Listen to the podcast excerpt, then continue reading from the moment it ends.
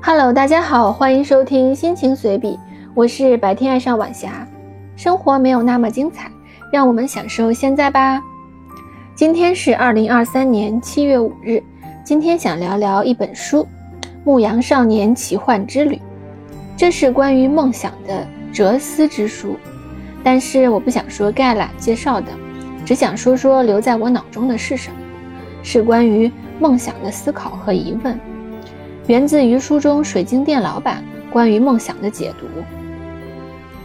他知道自己的梦想是卖家朝圣，也知道自己能够实现，但是他不想实现，因为愿望一旦达成，生活就失去了意义。这引发了我的思考：每一个人都应该有梦想吗？有多少人知道自己的梦想？有多少人不知道自己的梦想？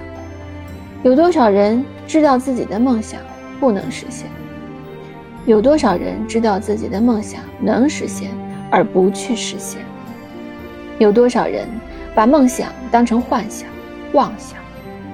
有多少人的梦想被家人、现实无情的改变？有多少人的梦想归于平淡？这些问题里面最令人费解的是。明知梦想能够实现，而不去实现，原因是如果早点实现了，那么人生就没有意义。看似很合理的逻辑，难道没有实现梦想，人生就有意义了吗？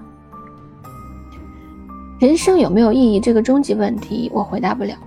人做事总是爱赋予意义，否则就不配被尊称为灵长动物，有何颜面站在食物链的顶端呢？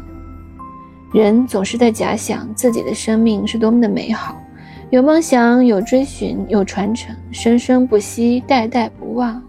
也许，也许真的是这样吧。